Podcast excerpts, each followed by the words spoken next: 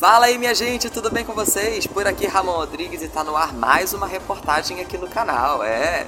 Se você estiver vendo a reportagem pelo meu canal no YouTube, é só dar um like no vídeo, se inscrever no canal e ativar o sininho para receber notificação quando tiver vídeo novo. Agora, se estiver ouvindo a reportagem na plataforma de áudio da sua preferência, é só seguir o meu perfil e copiar o link para divulgar para os amigos e para a família. Quem acompanha as minhas redes sociais sabe que recentemente eu fiz uma viagem ao Espírito Santo e nessa reportagem você vai conhecer um pouco mais dos lugares que eu visitei e receber dicas para quando visitar. Olha só. O Espírito Santo é um dos menores estados do Brasil, sendo apenas maior que Sergipe, Alagoas e Rio de Janeiro. Mas a sua história é bem grande e começa em meados do século XVI. Para entender como o estado capixaba nasceu, podemos ir até o Palácio Anchieta, na capital, Vitória, o primeiro lugar que vou indicar nessa reportagem. Quem passa pelo centro da cidade vê a sede do governo do estado do Espírito Santo, mas em 1551, na então Vila de Nossa Senhora da Vitória, foi construída por indígenas e negros escravizados a Igreja de São Tiago e o Colégio dos Jesuítas, liderado pelo padre Afonso Braz. Em 1587, o padre José de Anchieta ficou responsável por dirigir o colégio. Após incêndios, reformas e ampliações, os jesuítas foram expulsos das colônias portuguesas, isso no século XVIII, e as dependências ganharam novas funções. Após ganhar o nome de Palácio Anchieta em 1945 e após muitas reformas e restaurações ao longo dos séculos, lá está ele, aberto para visitação.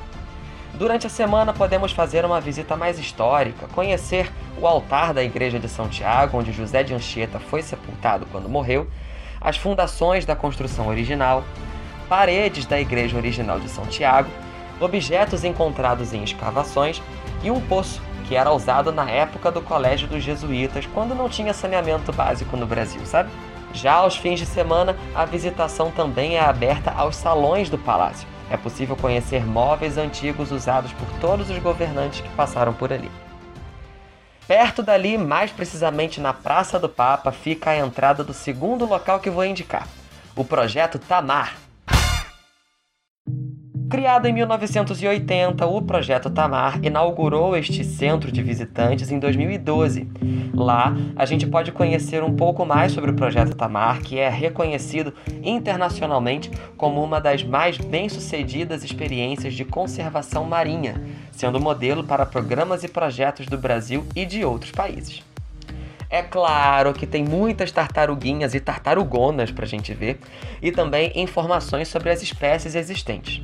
O centro de visitantes ainda tem um espaço para crianças, um mirante com uma vista linda e uma lojinha com cada produto que é uma gracinha.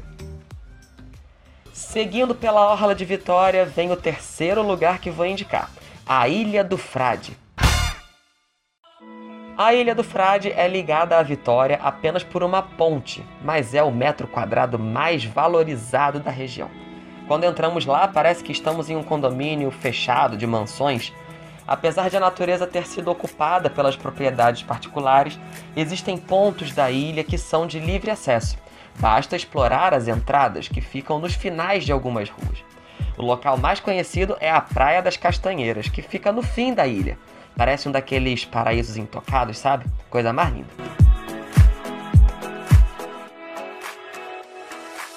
Saindo da ilha e seguindo pela orla de Vitória, chegamos ao quarto lugar indicado nessa reportagem, o Pier Iemanjá. Bem ao lado da praia de Camburi, seguindo por um caminho de pedras, a gente se encontra com uma estátua da Rainha do Mar, praticamente no meio da imensidão azul. O monumento foi inaugurado no Réveillon de 1988 para 1989 justamente numa época do ano em que muitos pedidos são feitos a ela, né? E esta é uma homenagem às tradições afro-brasileiras. A figura de Iemanjá é bem marcante e muitas pessoas vão até lá também para pescar. E as escadas que tem em volta dela levam diretamente até o mar. A conexão com o poder que o mar tem é bem forte por ali. A cidade de Vitória é conectada por outras da região metropolitana através de pontes. Pegando a terceira ponte, a gente vai parar em Vila Velha e lá tem vários lugares para visitar. Pegando o gancho histórico do Espírito Santo, vem aí o quinto lugar que vou indicar: o Convento da Penha. Tudo começou em 1558, quando uma ermida foi inaugurada pelo frei Pedro Palácios, no alto de um monte. A partir daí, a construção foi se expandindo pelas mãos de indígenas e negros escravizados, até o convento ser finalizado. Em 1568, uma imagem de Nossa Senhora da Penha chegou ao Espírito Santo vinda de Portugal, mas apenas em 1898 a santa se tornou oficialmente a padroeira oficial do estado. A entrada do complexo do convento é gratuita. A subida até o convento pode ser feita a pé ou de van. Basta comprar a passagem em uma bilheteria que fica logo na entrada. Lá em cima é possível ver a vista da terceira ponte e da cidade de Vitória, que fica de frente para o convento. Missas são realizadas na área externa do convento todos os dias em um palco. Explorando a construção principal, podemos visitar uma sala dos milagres, em que pessoas que alcançaram suas graças enviaram fotos para serem expostas e nos maravilharam um pouco mais com a vista. Além, é claro, de contemplar o altar de Nossa Senhora da Penha, com peças originais dos séculos 17 e 18. Pertinho do convento tem o sexto lugar que vou indicar, e esse passeio é literalmente uma delícia. Estou falando do Museu da Garoto. Pois é, minha gente, para quem não sabe, a marca de doces Garoto é capixaba. A fábrica dela fica em Vila Velha e atualmente é uma das 10 maiores fábricas de chocolates do mundo, sendo a maior da América Latina.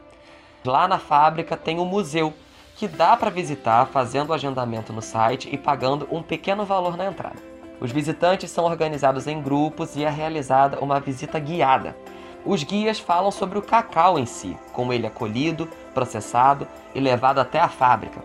E também somos levados até uma grande linha do tempo em que sabemos como surgiu a marca Garoto, quando surgiram os principais doces, como eram as embalagens antigas, como eram as publicidades antigas dos bombons e muito mais. Ao final da visita, ganhamos brindes, é claro, e somos levados até a loja, onde são vendidos chocolates, né? E também outros itens, como canecas, bolsas, bonés e até imãs de geladeira. Eu trouxe um para casa. Pensaram que não ia ter praia nesse vídeo? Claro que tem, é o sétimo lugar que vou indicar. A Praia Secreta de Vila Velha. Ela fica perto da Praia da Costa e ficou conhecida depois que uma construtora foi proibida de fechar o acesso a ela. Para chegar, é só seguir o caminho indicado para o Farol de Santa Luzia. Fiquem ligados, pois a entrada fica literalmente em um buraco em um muro, tá? a praia em si é bem bonitinha e pequena, então tem que chegar cedo para pegar um bom lugar. A água é calma, clarinha e também bem gelada dependendo do dia. E seguindo um caminho por cima de uma pedra, você tem acesso a uma outra parte da praia e a uma vista privilegiada, recomendadíssimo. Ainda em Vila Velha tem um passeio bem divertido que também pode ser radical, viu? É o Magic Park. O parque de diversões fica no estacionamento do Shopping Boulevard e é bem parecido com muitos parques pequenos que existem por aí. Mas se você gosta de adrenalina, dá para ir nos brinquedos mais radicais e gritar muito. Além disso, no alto dos brinquedos dá para curtir uma vista bem bonita e à noite as luzes do parque formam um visual bem bacana. Agora eu convido você a sair da região metropolitana e ir para o interior do Espírito Santo. Vou lhes apresentar um município chamado Domingos Martins, que fica a 42 quilômetros de Vitória. Conhecida como Cidade Verde, possui cerca de 35 mil habitantes e foi fundada em 1893. Possui picos de até 1.800 metros de altura. Um deles é o nono lugar que vou indicar na reportagem, a Pedra Azul. Ela é conhecida por adquirir uma coloração azulada dependendo do horário do dia e da intensidade da luz do sol que ela recebe. Também é chamada de Pedra do Lagarto, pois tem uma saliência nela que se assemelha com um lagarto subindo a pedra. Tá mais para um Godzilla chegando perto para ver a pedra, mas tudo bem. A trilha que leva até o topo da pedra só funciona em dias de tempo firme e permite a entrada de apenas um número limitado de pessoas. Por isso, é preciso chegar cedo lá. A trilha tem 3,5 km somando ida e volta. E a parte mais difícil é uma subida na própria pedra, mas calma que tem uma corda instalada lá para ajudar.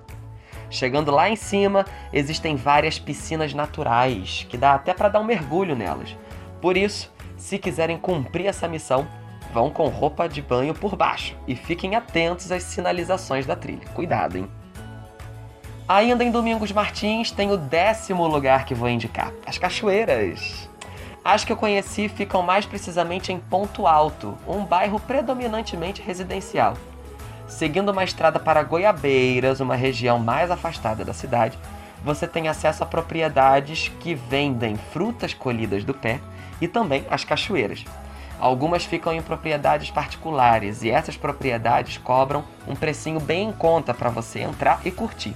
A sensação de paz é maravilhosa e não dá vontade de ir embora. Ao lado de Domingos Martins tem o último lugar que eu vou indicar, Marechal Floriano. O pequeno município possui 14 mil habitantes, fica a 50 quilômetros de Vitória e foi construída às margens do rio Jucu. Até meados do século XX era chamada de Braço do Sul e recebeu colonização de pessoas da Alemanha e da Itália. Até 1991, Marechal Floriano pertencia a Domingos Martins, mas conseguiu sua emancipação. O atrativo de lá é a antiga estação de trem, que em 2020 se tornou o Museu da Imigração. Lá podemos conferir objetos usados pelas famílias que moravam lá, fotos de famílias e moradores ilustres, peças originais da primeira igreja construída por lá e até o piso original da estação. O passeio pode ser feito bem rapidinho e o clima da cidade é daquelas cidades bem pacatas do interior, sabe? Que a gente só vê em livro, filme, novela. E vamos encerrando por aqui mais uma reportagem aqui no meu canal. Muito obrigado por você estar tá assistindo ou ouvindo até agora. Se você estiver vendo, não esquece de dar like no vídeo, se inscrever no canal, ativar o sininho. Se estiver ouvindo, não esquece de seguir o meu perfil copiar o link para divulgar para quem você conhece depois. E não posso deixar de encerrar sem dar uma dica de livro para vocês. A Armada Histórica, o meu livro.